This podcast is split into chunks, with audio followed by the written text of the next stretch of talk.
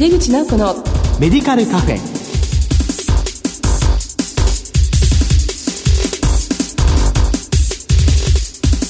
新しい年を皆様いかがお迎えでしょうか？帝京平成大学薬学部の井出口直子です。今年も番組をよろしくお願いいたします。井出口直子のメディカルカフェ。この番組は医療を取り巻く人々が集い語らい情報発信をする場です今月の特集テーマは地域を支えるフォーミュラリーです。フォーミュラリーとは医療機関で使用する標準的な薬剤選択のリストです。薬物治療の選択にあたり従来の有効性や安全性だけでなく経済性を考慮するのが特徴です。ジェネリック医薬品の使用促進のみならず医療費適正化の手段として今広まりつつあります。今回はフォーミュラリーに先駆的に取り組まれていらっしゃる先生にご登場いただきます。どうぞお楽しみに。入れ口直子のメディカルカフェ。この番組は武田手羽の提供でお送りします。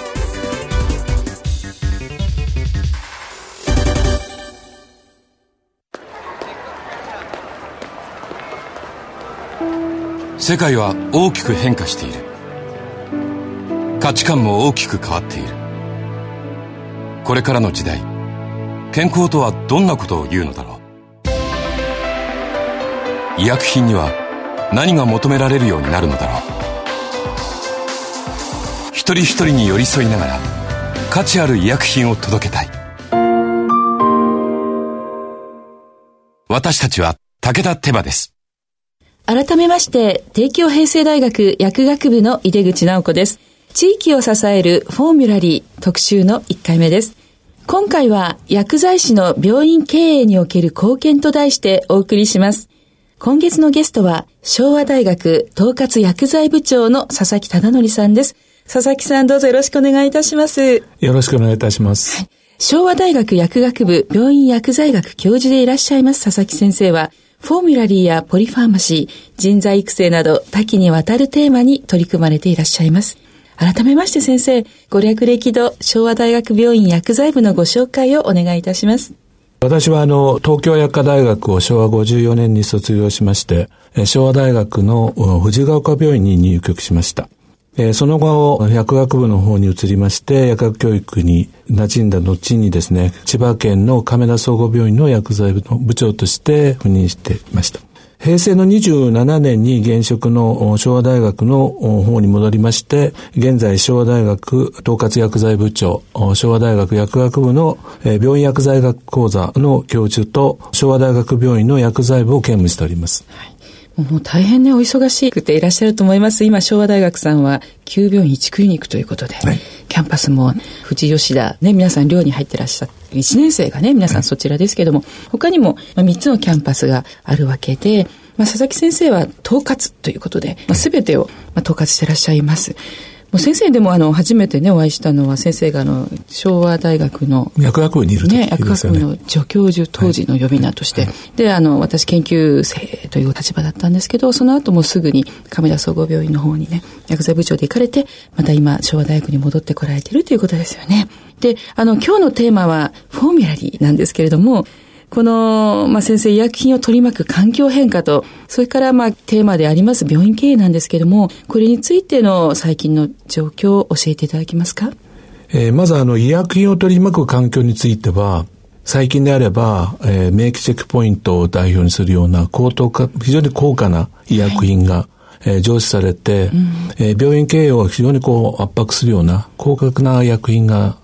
出てきたというのが現実。で、その中で、やはり、えー、よりこう薬剤費をどうやって抑えるかというのは各病院が非常に苦労していると思うんですけども、えー、その中の一つがジェネリック医薬品であったと思うんですけども、まあ、ジェネリック医薬品のみならず、まあ、例えば最近であればバイオシミラーを含め、うん、多くの医薬品がまあ上司されてくる中で、いかに適正な医療費を材料費であります医薬品に関しての適正化を図りつつ、病院経営に少しでも、うん、貢献できるような薬剤の選択、使用促進みたいなことが求められてきているんだと思います。はい。それがまあフォーミュラリーということですね。はいはいで、まあ、フォーミュラリーイコール、こう、ジェネリック薬品を使うことというようなね、誤解がいろいろあるようなんですけれども、まあ、そのあたり先生いかがでしょうか？えー、先ほど申し上げたように、えー、ジェネリック薬品をもう推進していくことの一つの手段として、はい、病院経営を少し、まあ、貢献できる一つになるとは思うんですけれども、はい、それのみではなかなか現実的には医療費抑制にはならない。で、その中でやはり考えていかなきゃいけないのは、フォーミュラリーそのもの、フォーミュラリーの考え方はジェネリック医薬品のみならずですね、やはり、えー、私はあの、フォーミュラリーを日本語に訳すときは、標準薬っていうふうな表現をしています。標準薬。はい、なぜ標準薬なのかというと、多くの医療っていうのはやはりある治療ガイドラインとか、多くのその、まあ、使用といいますかね、ガイドラインに基づいた医療を提供することが、えー、医療の質や安全安心につながるというふうに考えられています。はい、その中で医薬品をどう選択し、どう使っていくかというとなると、はい、ガイドラインにのっとった標準的な薬を選択し、えー、またそれを使用することが医療の質を上げることだというふうに考えています。でその中でフォーミュラリーがやはり標準的な治療をするための標準薬であるべきだなというふうに考えています。まあ、標準的な治療をするためということで、こう有効性、安全性、プラス、まあ、経済性ということを考えて、まあ、選択をされているわけなんですけども、それが、あの、まあ、院内採用薬のみならず、地域のためにですね、まあ、地域全体で活用していくということが重要ということなんですけども、まあ、この地域を支えるフォーミュラリーのこう構築のための、まあ、具体的な医薬品の評価方法について教えていただけますか？はい。えっ、ー、と、評価方法に関しましては、今、あの、おっしゃったように、はい、えー、有効性と安全性と経済性、はい、この三つを主軸にを考えているんですけど、もう一つ項目として足していまして、合理性ということを足しています。合理性。はい、で、多くのやっぱり疑問の中に合理性というのがなかなかわかりにくいという考え方もおっしゃる方がいらっしゃるんですけど、合理性というのは、例えば、標準的な薬であっても、それが財形によるものによって、例えば、口腔内崩壊上の方がより臨床的にメリットがあったり、あるいは、1日2回飲むお薬よりかは1日1回の方がいいとか、まあ、薬剤の選択するときに、よりそのアドヒアランスを向上させるような医薬品というのも一つの合理性の考え方でありますし、もう一つ例に挙げると、財形という意味では、急性期の病院であって注射薬を使っていて、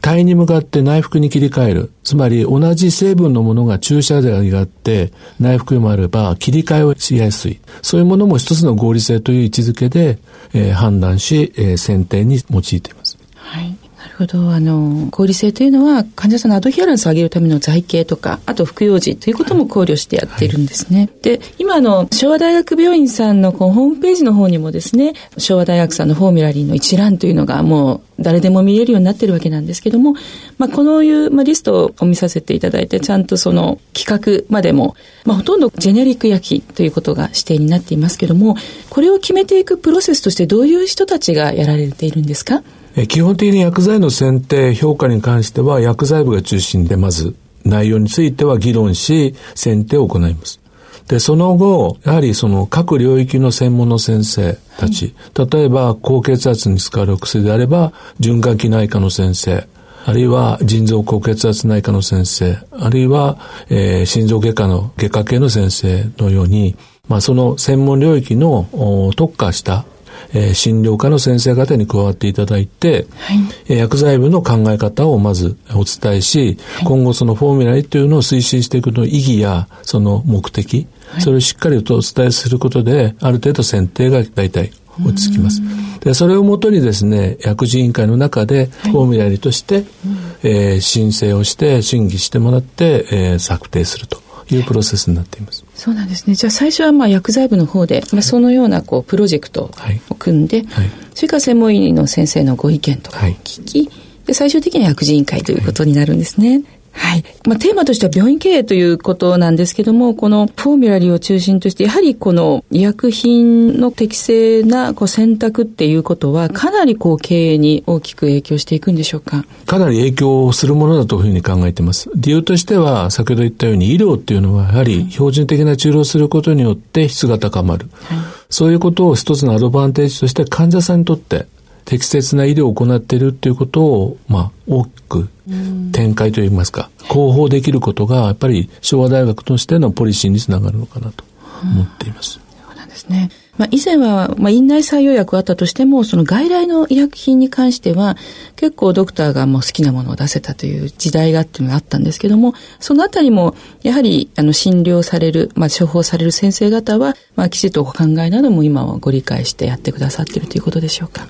地域フォーミュラリーという言葉の中に代表されるように、院内で採用している医薬品を、まあ、標準化かる、その先にあるふと思った時に、その先にあるものは何かって言った時に、やっぱ患者さんは地域に帰っていくわけですよね。はい、ですから、薬剤部の考えとしても、やはりその帰っていく患者さんたちが、しっかりとその、やっぱり標準的な治療を使っていく必要があるかなっていうのが、やっぱり一番大きなきっかけになっています。はいだそういう意味では地域を支えるためのフォーミュラを推進することが地域を活性化し、地域の医療、あるいは老健施設とか多くあの患者さんがいるところで使われる薬が標準的なものになっていくこと、うん、というのは相対的に言えばやっぱり日本の医療費をやっぱり抑制していくことに大きく貢献できるんじゃないかなというふうに考えています。そうなんですね。あの、まあ、フォーミュラに非常につながる概念だと思うんですけれども、地域包括ケアを踏まえたポリファーマシーの対策なども何かされていらっしゃいますでしょうか？はい。えっ、ー、と、これもまた、あの、フォーミュラとは別のプロジェクトを作ってありまして、これは薬剤分が中心にあり寄っています。はい、ただ、委員会としてもできているので、その中で日々、1週間に1回のミーティングをやっていて、ポリファーマシー対策をやっています。具体的に言いますと、やはり例えば7剤を超えるとか、まあ、社会で問題になっている案件に関して処方解析を行って、必要なもの、あるいは不必要なものをある場合に関しましては、各診療科、えー、処方医の方にですね、還元をして、1剤でも減らすことに、まあ、取り組んでいます。その7歳を超えているかどうかというのは、処方を誰かがチェックえっと、まず医療情報に関しましては、はい、電子カルテ、まあ、オーダリングですので、その中からある程度材数と全部データをコネクションします。はい、で、その中で、一番最初だったら20剤以上をやってるっていうのをやったんですけども、なかなか20剤超えを減らすっていうのが結構難重したんですね。20剤はい。それはすごいです。えー、全部で、まあ、38名ぐらいいたんですけど、なかなかそこも減らすことができなかった。で、やっぱりその中にどうやって具体的にもっとなってるんでしょうね、システマティックに軽減できないかっていうことがあったんですね。で、その中にポリファーマシーとフォーミュラリーというのが相まってたわけですね。だからその標準的な治療するためには必要な薬をやっぱり使ってもらう。その時に、えー、不必要だと思われる薬も当然あるわけだし、不必要に加えて、例えば相互作用が懸念される、あるいは多くの薬を使っているがために、えー、胃薬を処方されている。そういう実態を見た時に、やはりこれはやっぱり薬剤師が中心になってポリファーマシ対策しないと、多分これも医療費の抑制につながるんだなっていうふうには考えてます。その処方チェックは外来処方箋もえっと、院内は入院時に全部チェックできるので、うんはい、やっぱり外来にメスを入れたっていうのが大きいなと。そうですか。あの、入院患者さんは持参薬を持って来られますよね。その時点で、まあ、かなり飲んでいらっしゃる方もいらっしゃると思うんですけど、はい、それは入院された時に、はい、ある意味整理されるという。うね、えっと、持参薬チェックした時に材数全部わかりますので、その中で問題あるという材数に関しては全て介入するとなっています。だからそこでもポリファーマシーというのを進めているんですけど、うん事件例としてはですね、やっぱりクリティカルに手術をした後ってむしろ少し薬剤が増える傾向が見て取れたんですね。えー、だそのあたりも含めて、やっぱり減らすことっていうのをもっと抜本的にやらなきゃいけないということで、はい、今実はちょっとその、えー、減らし方のルールを今構築中ですね。そうですか、はい。ポリファーマシーを対策をしなくちゃと思っていても、その減らし方っていうのがやはり難しいかと思うんですけど、はい、もしよければあのどんなとかポイントなのか教えていただけますか？やっぱこれもガイドレインが出ているので、ポリファーマシ対策で例えばストップっていう、うん、まあそれに従ってやるんだとしたら、そこに上がっている医薬品のリストの中から、多くそのカテゴリーの中で重なっている医薬品を一つでも減らすことのが効率的かなと思ってやってるんですけど、なかなかそれが、まあ円滑にいってないこともあるんですけど、でもやはりそこのロジックを立てないと、すごく効率性が悪かったんですよ。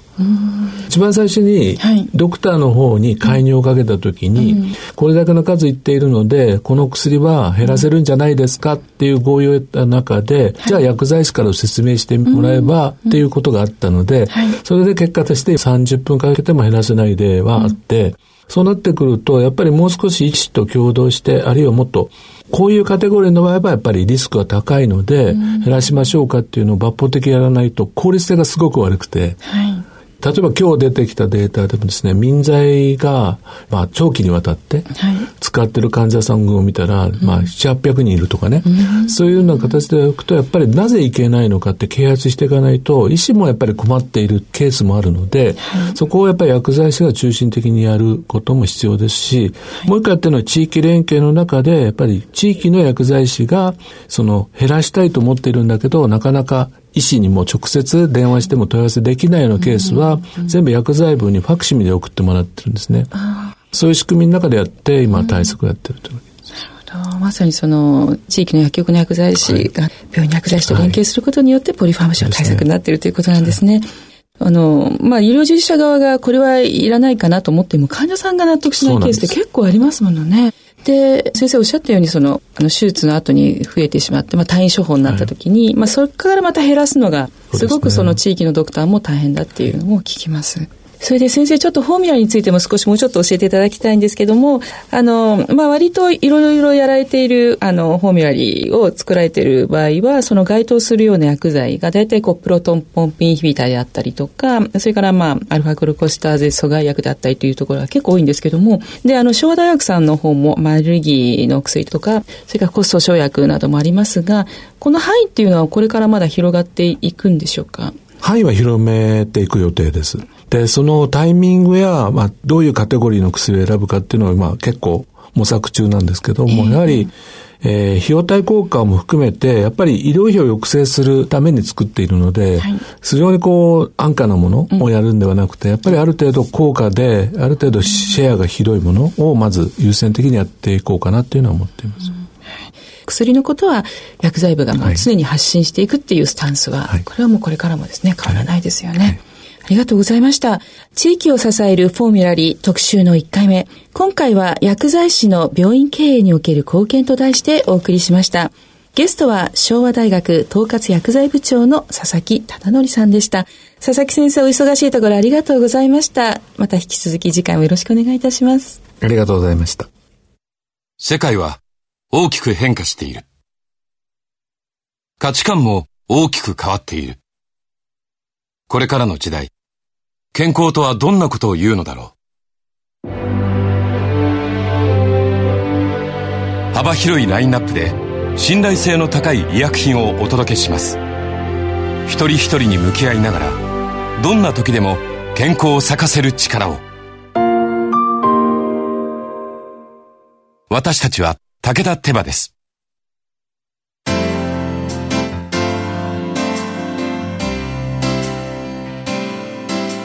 出口直子のメディカルカフェ新年最初の放送をお送りしてまいりました。いかがでしたでしょうか？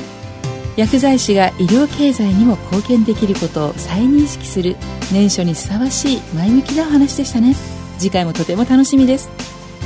さてこの番組は放送後でもラジコのタイムフリーやポッドキャストでお楽しみいただけます。ラジコはスマホやタブレット PC さらにはスマートスピーカーなどからラジオ番組をお聞きいただけるサービスです。リアルタイムはもちろん放送後も1週間以内の番組はお聞きいただけます。毎月第2第4水曜日夜8時40分から放送中の井出口直子のメディカルカフェ。次回は1月23日の放送です。今年も充実した医薬健康情報をお届けしてまいります。それではまた帝京平成大学の井出口直子でした。井出口直子のメディカルカフェこの番組は武田手羽の提供でお送りしました。